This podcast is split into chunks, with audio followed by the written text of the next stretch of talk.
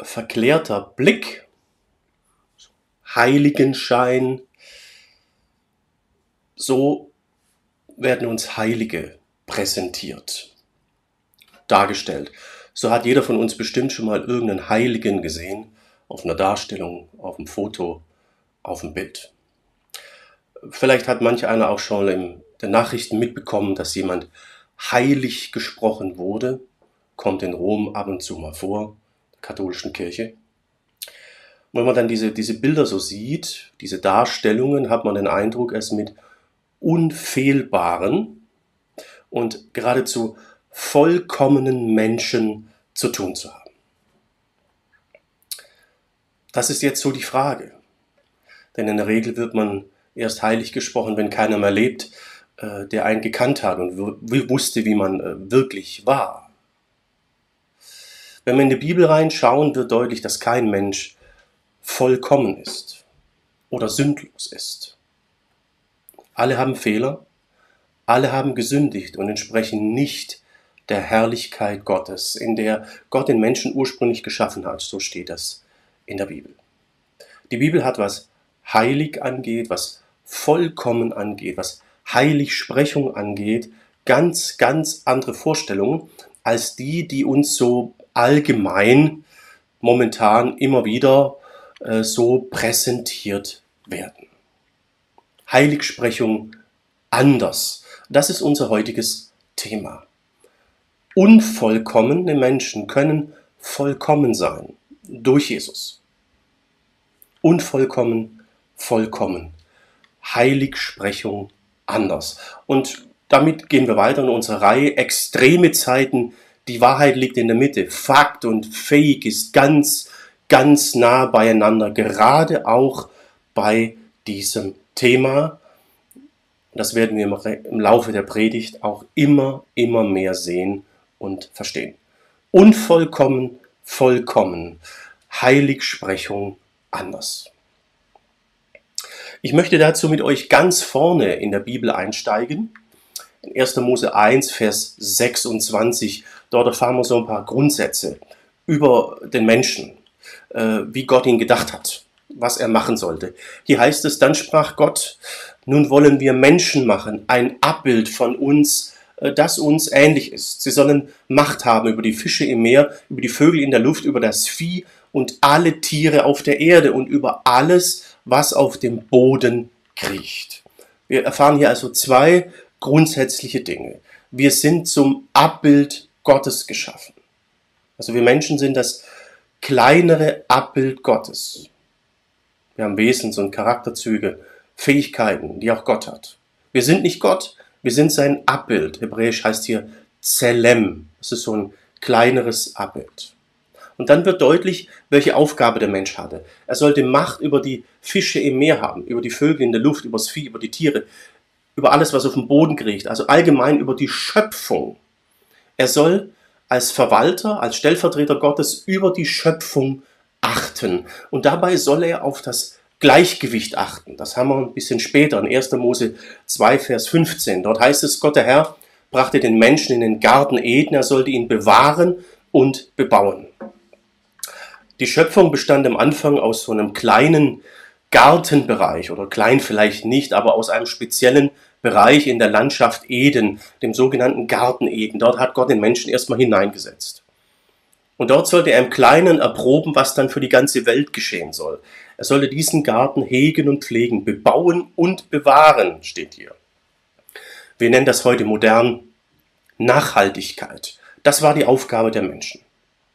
Und diesen Garten, was dort drin galt, die Regeln, wie der Garten war, sollte dann mit der Ausbreitung des Menschen, mit der Fortpflanzung des Menschen auf die gesamte Welt ausgebreitet werden. Das war die Aufgabe des Menschen als Abbild Gottes.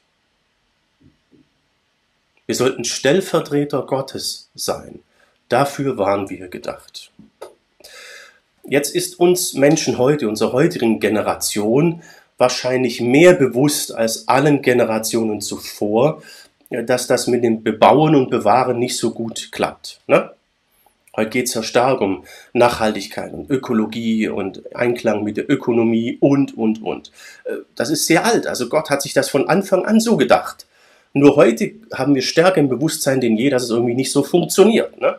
Das mit dem Bebauen und den eigenen Vorteil aus den Ressourcen zu ziehen, das funktioniert sehr, sehr gut. Aber die Dinge schonend zu behandeln, dass sie bleiben, dass sie nachwachsen, nachhaltig mit ihnen umzugehen, vielleicht auch mal Verzicht zu üben, damit haben wir ein großes Problem. Das gelingt uns Menschen nicht so gut. Wir haben gern mehr, wie der andere, höher, schneller, weiter.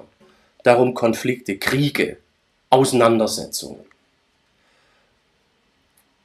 Und diese Dinge geschehen, obwohl wir wissen, dass sie nicht gut sind dass das andere eigentlich besser wäre. Und da ist die Frage, wa warum ist das so? Warum handeln wir oft gegen die Logik, gegen die Vernunft, wider unserem besseren Wissen? Das hat laut Bibel etwas mit unserer menschlichen Abstammung zu tun. Schon die ersten Menschen wollten lieber selber Gott sein. Also müsst ihr euch vorstellen, sie wollten tatsächlich Gott sein. Selbst die Regeln machen, selbst über die Schöpfung bestimmen. Ihr könnt euch vorstellen, dass das für Gott ein gewisses Problem war, denn er meint bis heute, dass er Gott ist. Und nun meinen schon die ersten Menschen, nein, nein, wir wollen selber Gott sein, wir können das selbst. Und sie hatten nur eine Regel, ein Gebot und das haben sie deswegen gebrochen. Und damit haben sie mit Gott gebrochen. Das wird dann beschrieben ein Kapitel weiter in 1. Mose 3.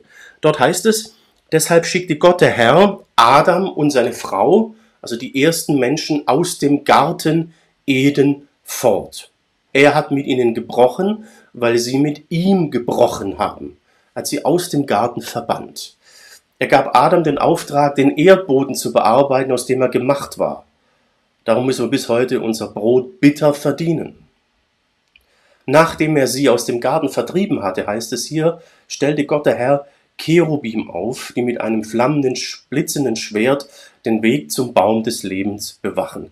Cherubim sind eine, eine Engelart. Es gibt verschiedene Arten von Engeln. Auf unserem Kanal findet ihr auch eine Kurzvideoreihe, drei Themen zum Thema Engel. Könnt ihr euch angucken, dann wisst ihr Bescheid. Und die haben verhindert, dass die Menschen nun zurück können in den Garten zum Baum des Lebens. Denn der Baum des Lebens verleiht dem davon ist ewiges Leben. Dafür waren die Menschen eigentlich gemacht von diesem Baum hätten sie essen dürfen. Das haben sie aber nicht getan. Stattdessen haben sie lieber versucht, selbst Gott zu sein und wurden so aus der Möglichkeit, ewig zu leben, verbannt. Und ab dieser Zeit ist der Mensch sterblich. Das ist der Grund, warum es in unserer Welt Friedhöfe gibt. Ursprünglich war das nicht so gedacht. Und damit sind wir von unserer eigentlichen Abstammung, von unserer eigentlichen Bestimmung und Berufung getrennt und verbannt. Wir haben ja gerade gesehen, wir sind zum Abbild Gottes gemacht geworden ursprünglich. Und wir sollten im Auftrag Gottes als seine Stellvertreter über die Schöpfung wachen, auf das Gleichgewicht, auf Nachhaltigkeit, auf den Mittelweg zwischen Bewahren und Bebauen achten.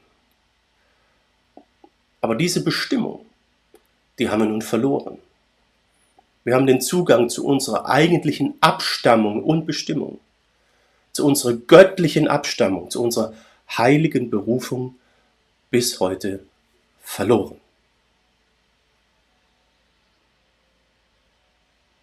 Aber es gibt die Möglichkeit, durch Jesus wieder dahin zurückzukehren. Darum wurde er Mensch.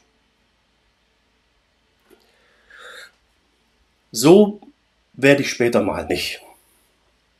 So bin ich später mal nicht. Das werde ich mal ganz, ganz anders machen. Und, und, und. Vielleicht habt ihr solche Sätze schon mal gehört. Vielleicht habt ihr sie auch schon selbst gesagt. Ich habe das auch schon so gesagt. In Bezug auf meine Eltern. Ich bin sehr dankbar für mein Elternhaus, hat ein sehr gutes Verhältnis, sehr enges Verhältnis, vor allem zu meinem Vater. Aber auch sonst war das, war das in Ordnung. Aber es gab so ein paar Dinge, die gefielen mir nicht. So ein paar Eigenschaften. Da sage ich, das, so bin ich mal nicht, das mache ich mal anders. Heute muss ich mir jetzt eingestehen, ähm, es ist mir zum Teil gelungen. aber zum Teil auch nicht. Ich kann meine Genetik nicht komplett verleugnen. Der Apfel fällt nicht weit vom Stamm, sagt man so. Vielleicht wisst ihr, wovon ich rede. Vielleicht merkt ihr ja auch, dass ihr bei dem Ziel, ganz anders zu sein als die Eltern, nicht so ganz äh, zum Ziel gekommen seid, sondern kurz davor hängen geblieben. So 90 Prozent konntet ihr umsetzen, aber das sind immer so ein paar Dinge, die bleiben eben in der Genetik, die bleiben in der Abstammung. Wir werden unsere Abstammung nicht äh, komplett los. Die Gene zu verleugnen, das ist ganz, ganz schwer. Es geht nicht. Das ist der Grund, warum wir bis heute Probleme haben mit Bewahren und Bebauen. Das ist der Grund, warum wir bis heute ganz große Schwierigkeiten haben, eigentlich unfähig sind, von Natur aus unfähig sind, einen christlichen Lebensstil zu führen. In dem Sinn, heilig zu leben oder uns nach Gottes Geboten zu richten. Es gelingt mal zeitweise oder bei ein paar Geboten bis zum gewissen Punkt, aber dann äh, funktioniert es wieder nicht, dann, dann scheitert es, dann ist wieder Sünde da, um bei diesem alten Wort zu bleiben. Denn wir können unsere Genetik, unsere Abstammung von den ersten Menschen eben nicht ganz verleugnen. Da ist etwas in uns, das uns antreibt, lieber selbst zu entscheiden, selbst Gott zu sein, eigene Regeln und Gebote zu machen. Und auch wenn wir uns das noch so sehr vornehmen in unserem Kopf, in unserem Willen, äh, gelingt es nicht. Diese andere Seite, die ist stärker an vielen Stellen. Der Apfel fällt nicht weit vom Stamm. Darum wurde Jesus aber Mensch. Darum wurde er einer von uns. Er möchte uns den Weg zeigen, uns den Weg öffnen, zurück zu unserer eigentlichen, ersten, heiligen Abstammung und Berufung. Er möchte, dass wir wieder in Einklang kommen, wieder zurückkommen zur Ursprungsbeziehung mit Gott. Und das möchte er nicht nur für ein paar Auserwählte, die dann mit verklärtem Blick und Heiligenschein dargestellt werden, sondern er bietet das jedem Menschen an, auch dir und mir.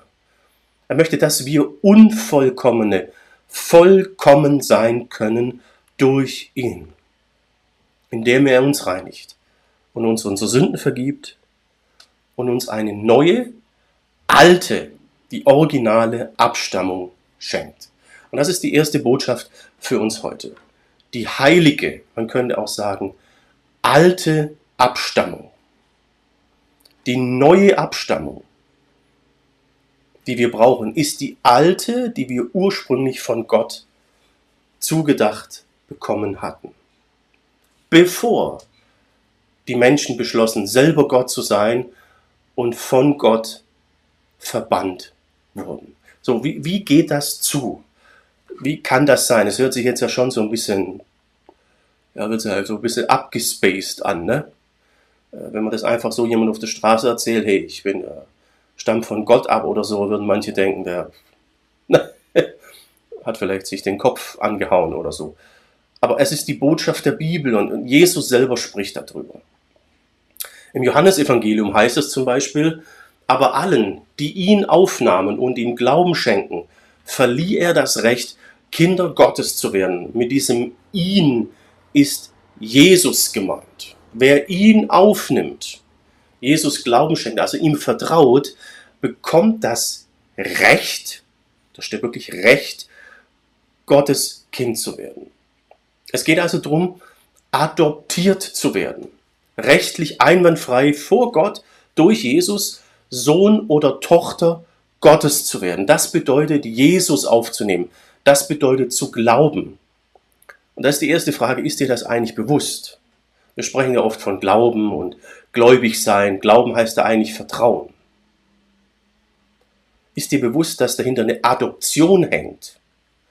Möchtest du das eigentlich? Ist dir das klar?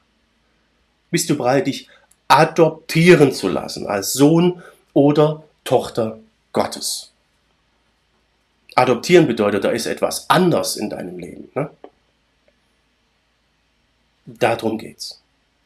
Hier wird dann auch beschrieben in Vers 13, wie das vor sich gehen wird. Da heißt es, äh, dieses Kind Gottes oder Tochter Gottes, Sohn Gottes werden sie nicht durch eine natürliche Geburt oder durch menschliches Wollen und Machen. Wir können es nicht selber machen. Wir können auch nicht nochmal irgendwie neu geboren werden aus dem Mutterleib raus, sondern heißt es hier, sondern weil Gott ihnen ein neues Leben schenkt. Es geht um eine übernatürliche Sache. Der Schlüssel dazu ist der Geist Gottes, ist der Heilige Geist. Durch den Geist wurde Jesus Mensch. Der Sohn Gottes wurde Mensch und durch diesen Geist möchte er uns Menschen zu Söhnen und Töchtern Gottes machen.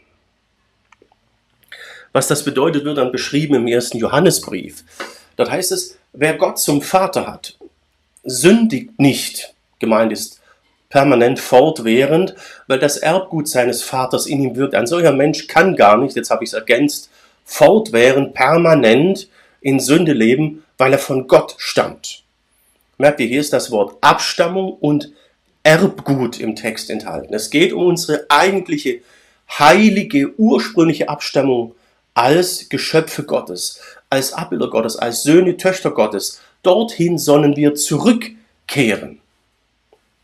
Und dazu braucht es eine Veränderung im Erbgut, heißt es hier. Im Griechischen steht dort wirklich Sperma oder Spermos, also Same. Wir brauchen Gottes Samen in uns und dieser Samen ist der Heilige Geist. Im Hebräerbrief heißt es in äh, Kapitel 8, Vers 8, ähm, dass Jesus durch diesen Geist Gottes Gebote in unserem Herz und Gewissen schreibt. Also, dass er seine Gebote, seine Sichtweise, sein Empfinden, seine Wahrnehmung in unserer Persönlichkeit verankert.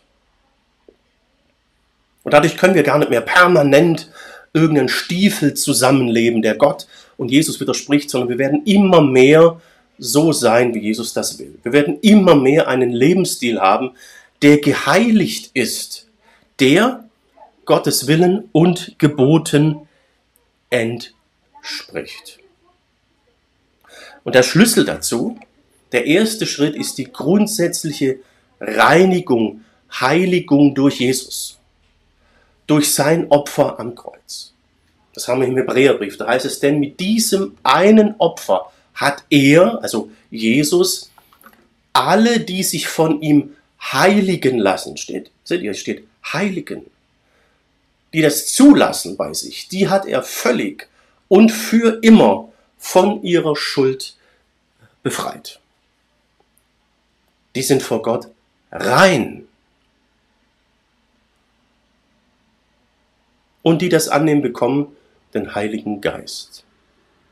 Eine andere Wahrnehmung, eine andere Sicht auf die Dinge. Und einen anderen Lebensstil. Und das ist kein Märchen. Es ist tatsächlich so. Als ich 17 war, wurde mir das auch so erklärt. Ich habe den Schritt getan. Und in den Jahren danach habe ich gemerkt, wie Jesus in mir wirkt, Sachen umbaut. Ich habe Dinge anders gesehen, anders wahrgenommen. Manches war mir gar nicht mehr so wichtig. Und äh, das war immer ein natürlicherer Prozess, mit ihm zu leben. Gottes Gebote, danach zu handeln, wurde immer, immer normaler für mich. Und trotzdem sind da immer noch Dinge in meinem Leben, die nicht in Ordnung sind vor ihm. Aber die vergibt er. Dafür gilt sein Opfer am Kreuz, wenn ich ehrlich bin und ihm das gestehe. Dann bin ich weiterhin heilig und vollkommen. Heilig zu sein bedeutet, geheiligt zu werden, gereinigt zu werden durch Jesus. Eine neue Persönlichkeit und ein neues Denken zu bekommen. Bist du bereit? Und das ist die Frage. Ich wurde das damals auch gefragt. Es war keine so leichte Entscheidung. Aber bist du bereit, das, das zuzulassen? Es geht nicht nur, dass Jesus dein Erlöser ist und dein Ticket in den Himmel und das war's. Er will dich befreien. Er möchte, dass du jetzt in deiner eigentlichen ursprünglichen Abstammung und Identität lebst, in diesem Leben, in dieser Welt. Und danach dann in der Ewigkeit bei ihm. Unvollkommen, vollkommen. Heiligsprechung anders. Heilig zu sein ist nichts, was du erstmal machen musst. Kannst du gar nicht. Irgendwie dich nach Gottes Geboten zu richten, durch gute Werke oder so. Vergiss es, es würde dich frustrieren. Jesus muss dich reinigen und dir ein neues Denken, eine neue Persönlichkeit geben. Das gucken wir uns jetzt auch im zweiten Gedanken noch ein bisschen genauer an. Ich werde an dieser Stelle nämlich immer gefragt, ja, aber wenn das so ist, warum stehen dann so viele Gebote in der Bibel? Ja, die haben wir. Wir haben die zehn Gebote, die haben wir. Wir haben Regeln von Jesus, wo er sagt, tu das, tu das nicht. Wir haben die grundsätzliche Anweisung, die das zusammenfasst, äh, heilig zu sein. Hier im Hebräerbrief heißt es, bemüht euch um Frieden mit allen in der Gemeinde und darum, dass ihr heilig seid und euer ganzes Leben Gott gehört. Wer das versäumt, wird den Herrn nicht zu sehen bekommen. Also es ist schon, ne? Sagt, bemüht euch auch, tut was, sonst würdet ihr nie zum Herrn kommen. Das ist die eine Seite. Auf der anderen Seite heißt es dann, also eigentlich ist das alles Gnade, ihr seid gerettet. Hier es hier, eure Rettung ist wirklich reine Gnade. Ihr empfangt sie allein durch den Glauben. Ihr selbst habt nichts dazu getan, das ist Gottes Geschenk. Ihr habt das nicht irgendwie verdient, indem ihr irgendwas tun, getan habt, gute Werke getan oder so. Vergesst's. Niemand soll sich mit irgendetwas rühmen können, sich irgendwas einbilden können darauf, boah, jetzt habe ich es geschafft, bin heilig oder so. Es ist ein reines Geschenk durch Jesus. Auf der einen Seite steht, tut, macht was, und hier steht, ihr könnt gar nichts, ist alles geschenkt. Was ist jetzt richtig? Verstehst du? Und hier haben sich jetzt diese Extreme gebildet. Ist ja unsere Predigtreihe gerade. Extreme Zeiten. Die Wahrheit liegt in der Mitte und das liegt sie hier auch. Das eine Extrem ist, boah, Gebote, Regeln, Gesetze, muss alles Mögliche tun, um irgendwie äh, dich zu erlösen. Und die andere Seite ist eine, eine gewisse Gnadenphilosophie, die propagiert wird. Da haben wir dann Gott und Jesus, der letztlich zu allem Ja und Amen sagt, alles gut findet und alles und jeden irgendwie liebt. Der gar keine andere Meinung hat, eigene Meinung hat, ja, so wo man eigentlich sagen kann, den brauchen wir im Prinzip nicht, wir sind ja sowieso alles super und gut. Das sind die Extreme. Und beides ist für sich genommen vollkommen falsch. Beides hat nichts mit Jesus zu tun, hat nichts mit dem Evangelium zu tun, mit der guten Nachricht, wie sie in der Bibel offenbart ist und wie Jesus sie in unsere Welt gebracht hat. Beides sind extreme Verzerrungen die Wahrheit liegt in der Mitte. Und die Mitte bedeutet, wenn jemand begnadigt wird, dann lebt er nicht einfach weiter wie vorher. Wer wirklich für etwas begnadigt wird und verstanden hat, dass er begnadigt wurde, der erlebt eine Veränderung in seinem Leben.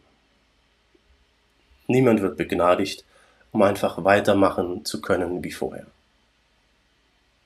Und das ist auch hier. Jesus ging für dich ans Kreuz. Er war bereit, deine Schuld auf, auf sich zu nehmen. Dazu ist er bereit, dich zu begnadigen. Das tut aber nicht, dass du einfach dann weiterleben kannst wie, wie vorher. Er kam, um dich zu befreien. Dadurch möchte er dir durch den Geist auch eine neue Identität geben.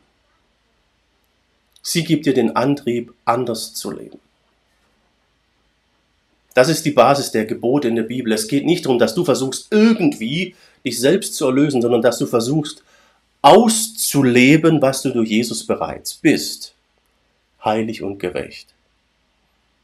Und der Geist Gottes gibt dir dazu die nötige Kraft und den nötigen Antrieb. Das war jetzt so ein bisschen abstrakt, ne? Deswegen versuche ich das nochmal in einem Bild zu beschreiben. Wir sind ja heute alle so ein bisschen visuell geprägt, ne? durchs Medienzeitalter, Filme und Videos. Ähm, stellen wir uns mal vor, wir, wir sitzen in der römischen Arena und unten im Sand kämpfen die Gladiatoren. Die meisten unter euch haben das bestimmt schon mal gesehen im Video, Film oder auf dem Foto. Wenn nicht, könnt ihr es euch bestimmt vorstellen. Die kämpfen da. Irgendwann ist einer unterlegen am Boden. Er ist verwundet, aber lebt noch. Aber das Schwert des anderen hat er schon an der Kehle. Im Prinzip ist er so gut wie tot. Das war's. Und dann blicken so alle gespannt auf die Tribüne, ne, wo die, die, die Ehrengäste sitzen. Die Hochstehenden sitzen. Denn sie entscheiden jetzt, Daumen hoch oder, oder Daumen runter. Das Einzige, was ihn noch retten kann, ist der Daumen hoch, ist eine Begnadigung. Alles andere kann er vergessen. Das ist das Einzige, was ihn noch retten kann. Und jetzt stellen wir vor, der Daumen geht tatsächlich nach oben. Wow. Er steht auf. Bisschen unbeholfen, weil er angeschlagen ist. Guckt zur Tribüne und sagt, danke, aber weißt du, ich bleib lieber weiterhin in der Arena als Sklave und kämpf brutal um mein Leben. Alles klar, oder?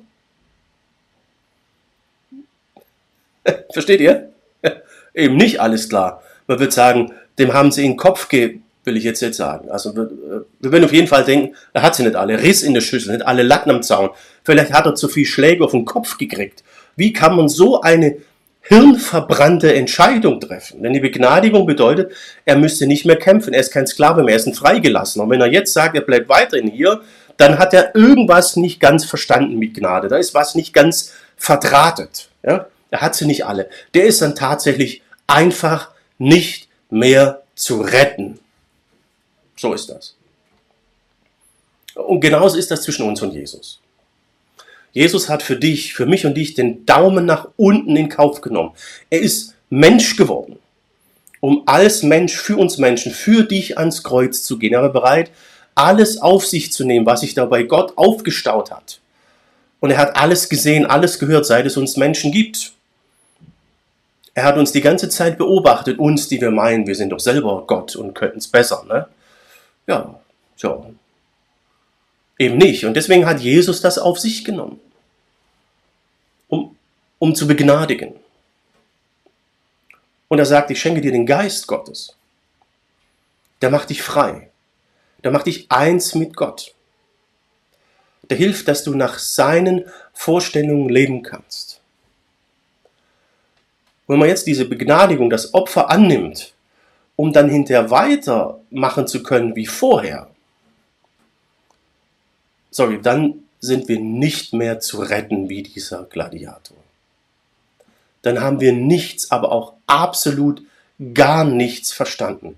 Jesus hat nicht die Ewigkeit verlassen, wurde Mensch, ließ sich foltern, verraten und kreuzigen, damit wir sagen, oh danke, ich bleibe hier weiterhin.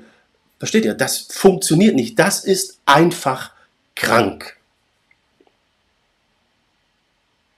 Niemand wird begnadigt, auch nicht von vom deutschen Gericht oder vom weltlichen Gericht, damit er dann einfach sagen kann, oh, da kann ich jetzt ja weitermachen wie, wie vorher. Das funktioniert nicht. Eine Begnadigung setzt eine Veränderung raus, voraus. Sie führt zu einer Veränderung. Sie führt zu einer anderen Lebensgestaltung. Und das ist die zweite Botschaft für uns heute. Die geheiligte Lebensführung. Wer begnadigt ist und diese Begnadigung wirklich angenommen hat, der ist anders. Der hat Jesus aufgenommen. Er sagt, wer mich aufnimmt, bekommt das Recht, Kind Gottes zu werden. Er bekommt diese neue Abstammung. Darum versuchen wir heilig zu leben, nach Gottes Geboten zu leben. Wir versuchen nicht nach Gottes Geboten zu leben, um uns zu heiligen, um uns zu erlösen, sondern wir versuchen nach Gottes Geboten und heilig zu leben, weil wir geheiligt und erlöst sind durch Jesus. Wir versuchen uns nicht etwas zu erarbeiten, sondern das, was wir sind, umzusetzen. Merkt ihr, das ist was ganz anderes. Das befreit. Das entspannt. Ich komme vom Ziel her, vom Sieg und muss mir nicht irgendwas erackern damit wir es nochmal besser verstehen oder noch deutlicher, versuche ich es nochmal ganz auf einen Satz zu bringen. Heilig zu leben ist nicht der Grund oder die Ursache dafür, dass wir nach ähm, heilig zu leben ist nicht der Grund oder die Ursache dafür, dass wir erlöst werden, sondern die Folge oder Auswirkung, dass wir durch Jesus erlöst und geheiligt sind.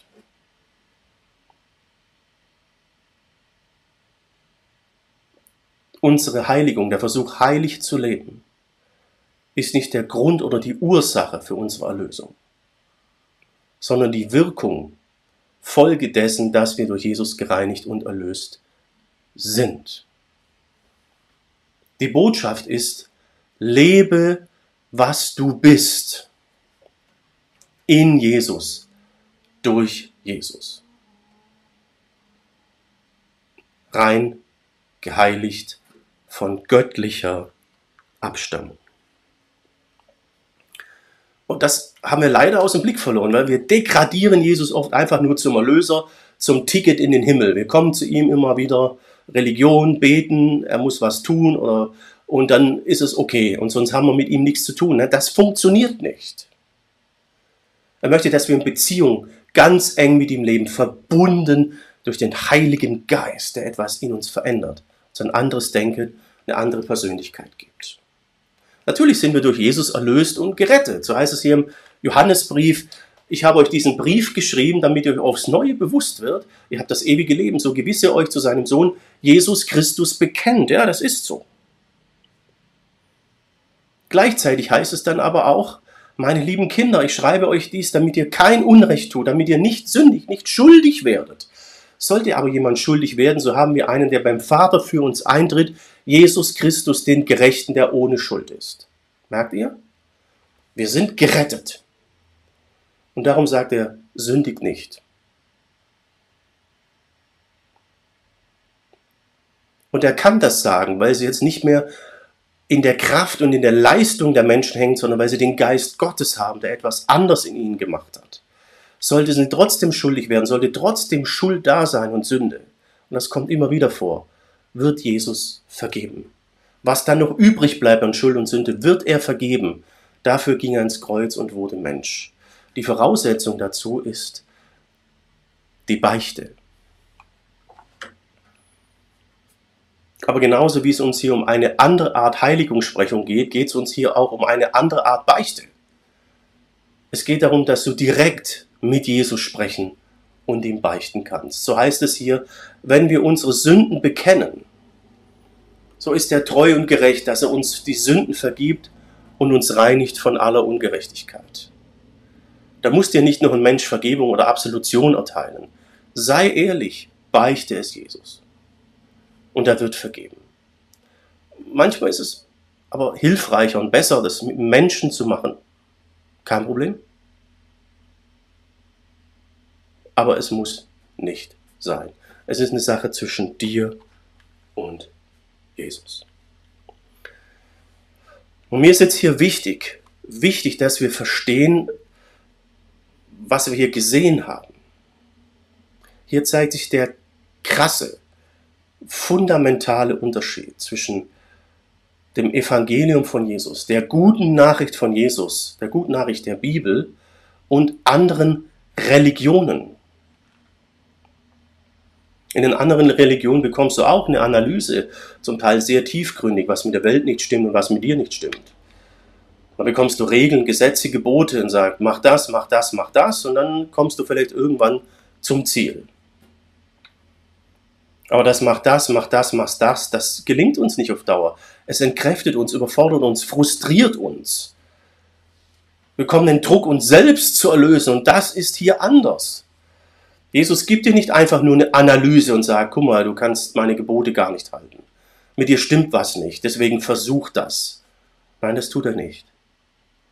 Er gibt dir auch die Kraft dazu. Er gibt dir die Ausdauer dazu. Er gibt dir die neue Persönlichkeit, die neuen und anderen Denkmuster dazu, weil er dir seinen Heiligen Geist geben möchte. Weil er dich adoptieren möchte, dir das neue Erbgut geben möchte. All das, was wir eben gerade gesehen haben. Ansonsten würde ich das mit Jesus, mit der Bibel, mit dem Ganzen nur überfordern und frustrieren. Jesus selber sagt das auch ganz direkt.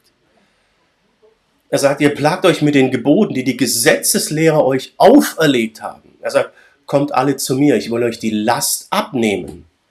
Was ich anordne, ist gut für euch und was ich euch zu tragen gebe, ist keine Last.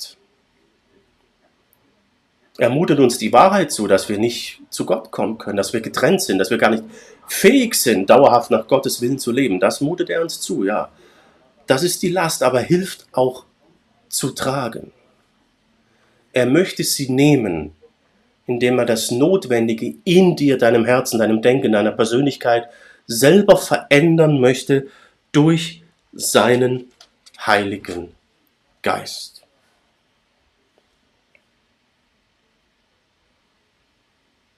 Bist du bereit, diese Veränderung anzunehmen? Bist du bereit für eine andere Abstammung? Das meine ich wörtlich. Abstammung. Bist du bereit, deine bisherige deine Biografie Jesus hinzugeben, sie ihm zu opfern, dich ihm auszuliefern, komplett, so wie er sich komplett für dich am Kreuz gegeben hat. Die Bibel spricht davon, dass wir ihm nachfolgen sollen. Ansonsten wirst du überfordert sein und frustriert sein. Leider ist oft der Grund dieser Frustration eine Gemeinde oder Kirche, weil eine christliche Religiosität oder christliche Religion propagiert wird, aber nicht diese biblische gute Nachricht von Jesus, weil nicht richtig erklärt wird, wie wir Unvollkommene vollkommen sein können, weil nicht erklärt wird, dass wir alle heilig gesprochen werden können. Wir sind in extremen Zeiten, in denen die Dinge verdreht werden. Fakt und Fake ist fast ein fließender Übergang. Die Botschaft Jesu ist, sei unvollkommen, vollkommen, weil ich dich vollkommen mache. Heiligsprechung anders. Hast du den Mut, Jesus zu sagen, hier bin ich? Und ihn so anzunehmen, wie er will. Er liebt dich, er möchte Beziehung mit dir.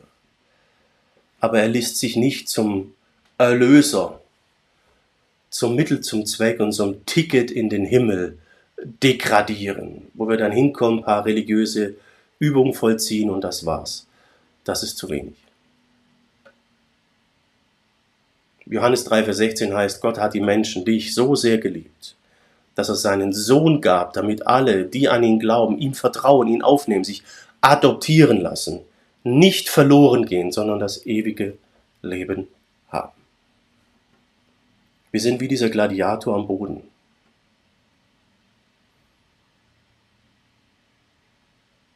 Bist du bereit, die Gnade anzunehmen mit aller Konsequenz? Jesus war bereit, aus Liebe zu dir alle Konsequenz auf sich zu nehmen.